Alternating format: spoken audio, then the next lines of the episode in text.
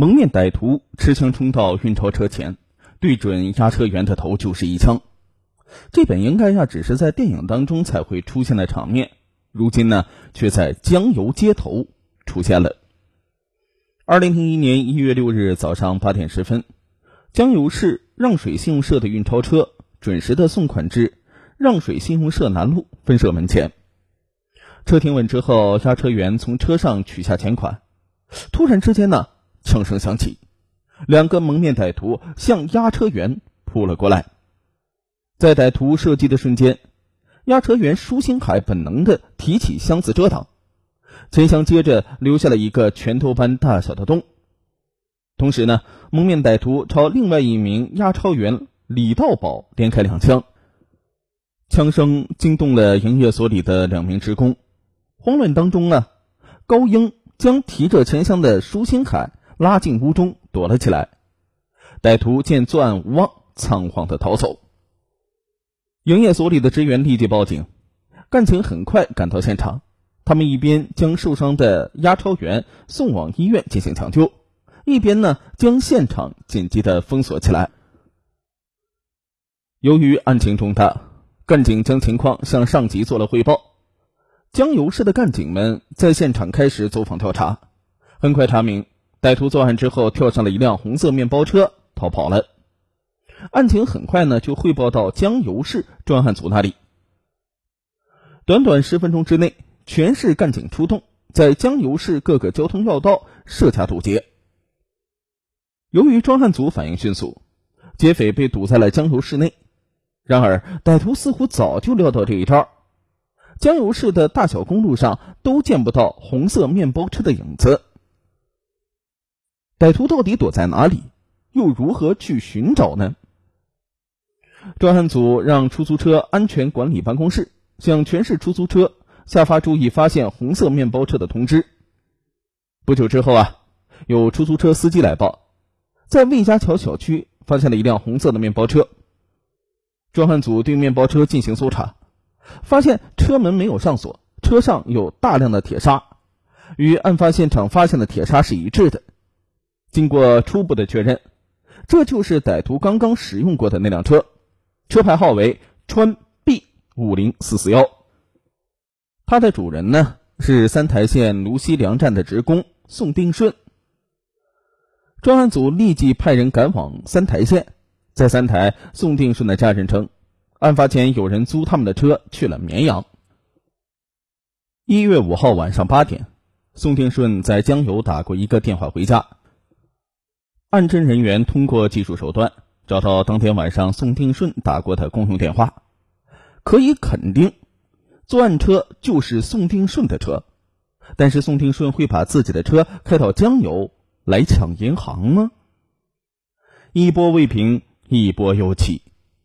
一月五号的租车人必是凶手无疑，但到哪里去找他们呢？他们把宋定顺怎么处置了呢？案侦人员重新把目光聚焦在红色面包车上，干警根据面包车的停放方式得出这样一个结论：歹徒要么是在岳家桥小区有落脚点，要么是有熟人，或者他们以前到过这个小区。经干警地毯式的白查，果然是不出所料。一位烧烤摊的老板说，昨天晚上凌晨两点，曾经看见一辆红色面包车开过来。开车的三十来岁，是个戴眼镜的。专案组对案件进行梳理，得出嫌疑人的几个重要信息。干警呢，根据罗列出来的条件进行找人。很快呢，一名眼镜男就凸显出来。这个人叫杜江，二十八岁，江油市人。一九九零年曾经因为盗窃罪被判刑三年，刑满出狱之后经营中巴车。在民事刑事技术鉴定中心的指纹库里还存有杜江的指纹。专案组请来绵阳市刑事技术鉴定中心的主任冯忠荣，对面包车进行了全方位的勘查。铁证如山，案侦人员紧急追捕杜江。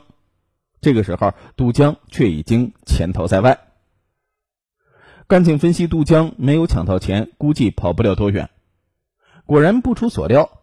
杜江跑到广汉妹夫家里借钱去了，还好啊，干警早有预料，在其妹夫家里成功的将杜江抓获。审讯三天之后，杜江经过最初的挣扎，精神防线很快崩溃。杜江啊承认了作案事实，也供出了另外两名同伙罗军和冯明新。干警决定以杜江为诱饵，诱捕罗冯二人，让杜江与罗冯二人保持联系。很快呢，就弄清了罗凤二人藏在江油市水平镇一个农户内。同时呢，从杜江的口中得知，罗凤二人已经将三支火药枪上了膛，还装了两枚炸弹，做好武装拒捕的准备。专案组根据这一情况安排了两名神枪手。临出发之前呢，副局长罗继红又再三叮嘱，追捕干警一定要提高警惕，确保安全。一月十日凌晨两点，罗军、冯明新落网。罗军与冯明新被逮了一个措手不及。干警在现场缴获了三支上了膛的火药枪，两个自制的易拉罐炸弹。干警分别对杜江、罗军、冯明新进行审讯，揭开了这个精心策划的抢劫阴谋。三犯首先进行分工，准备作案工具，由冯明新负责找枪，由杜江、罗军负责找车。一月五号，冯明新在江油准备了三支火药枪，杜江、罗军二人坐车来到了三台，由杜江出面，以自己的货车坏在路上，需回绵阳购买配件为由，租了宋定顺的红色面包车。就在这个途中，三人杀害了宋定顺。三犯将宋定顺杀害之后，为迷惑专案组视线，将尸体从江油丢在了绵阳盐亭的公路草丛当中，随后连夜开车回到江油。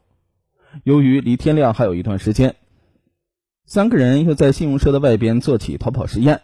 由杜江开车，用最快的速度从信用社开到岳家桥小区。早上八点十分，三人看到运钞车开过来了，立即上前实施抢劫。司机李道宝被击中多处，至今胳膊上、胸腔里还有两粒铁砂没有取出来。